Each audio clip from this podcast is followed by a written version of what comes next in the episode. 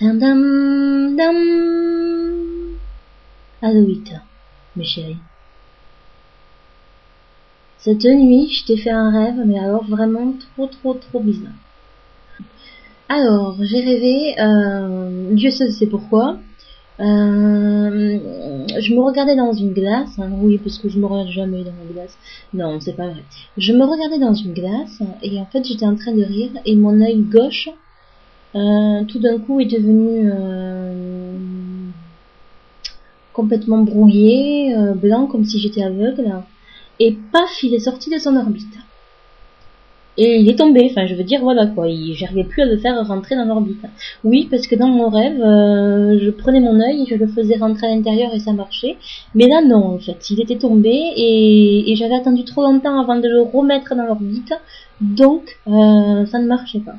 Sachant que dans mon rêve, il n'y avait aucun, euh, aucun vaisseau sanguin ou autre, hein. je veux dire, c'était un œil comme une boule de billard. Hein. Je ne supporte pas la vue du sang, donc même dans mes rêves, je ne, je ne rêve jamais de choses ensanglantées. C'était un œil, c'est tout.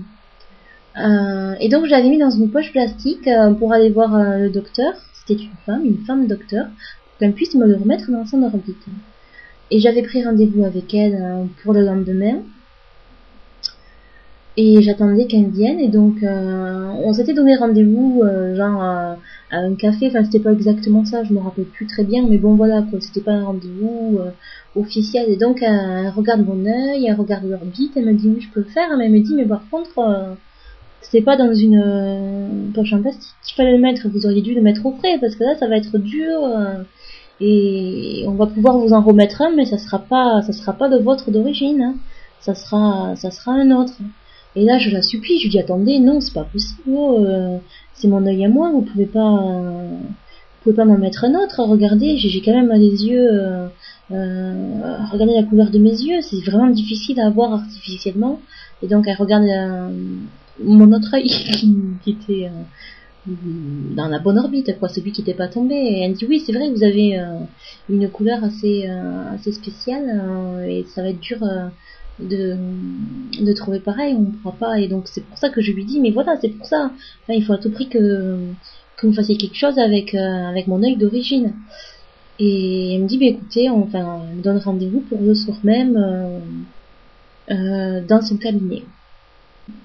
Du coup, moi je suis allée engueuler ma mère pour lui dire que c'était inadmissible, qu'elle ne s'occupait absolument pas de moi, euh, qu'elle faisait jamais attention à rien, que ça faisait deux jours que j'avais euh, mon œil gauche qui était tombé, euh, qu'elle n'avait même pas fait attention, qu'elle n'avait même pas vu que je l'avais mis dans un sac en plastique, qu'elle m'avait même pas prévenu pour me dire qu'il fallait le mettre au frais, euh, et, je trouvais ça que vraiment pas très sympa de sa part à toujours faire croire qu'elle s'occupait de moi et qu'en fait elle ne le faisait jamais. J'étais assez en couleur hein, vis-à-vis d'elle. Du coup, je vais à mon rendez-vous avec le docteur et donc euh, j'étais accompagnée d'amis, je crois que j'avais euh, deux ou trois copines avec moi. Et, euh, et on y allait et, en fait j'avais pris le papier où il y avait l'adresse et j'arrivais pas à retrouver ce papier dans mon sac. Alors on s'est arrêté parce qu'il faisait nuit, donc on marchait, on y allait à pied, Dieu seul sait pourquoi.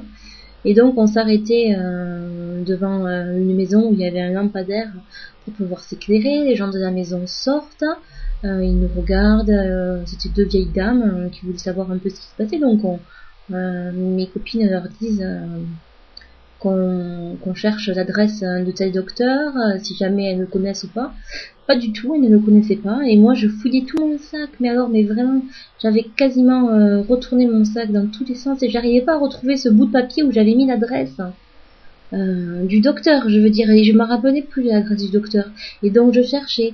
Et, et c'était à ce moment-là où, où, où, j'étais plus ou moins consciente que je rêvais. Vous savez, des fois, on, on se rend compte un peu de ce qu'on est en train de rêver. Et, et je me disais, mais bon Dieu, mais trouve-la cette adresse, que tu puisses aller chez le docteur, qu'il puisse te remettre l'œil en place et que tout aille bien. Et, et écoutez, ça a duré une éternité. Je n'ai jamais pu retrouver cette adresse.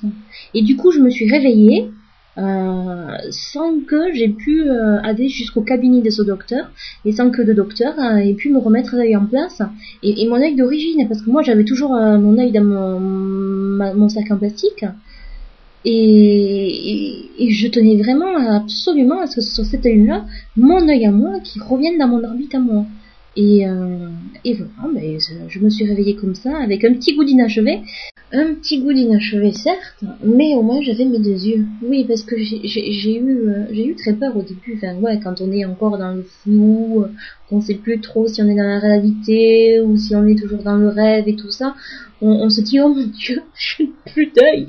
Si, si, si, j'avais bien mes deux yeux dans mes deux orbites, j'avais aucun œil aveugle, aucun film blanc sur un de mes yeux et et, et je le dis officiellement euh, à tous mes auditeurs et toutes mes auditrices, ce n'est absolument pas un rêve prémonitoire.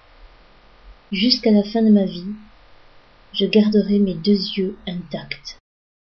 Mm-hmm. Un candidat pour me psychanalyser?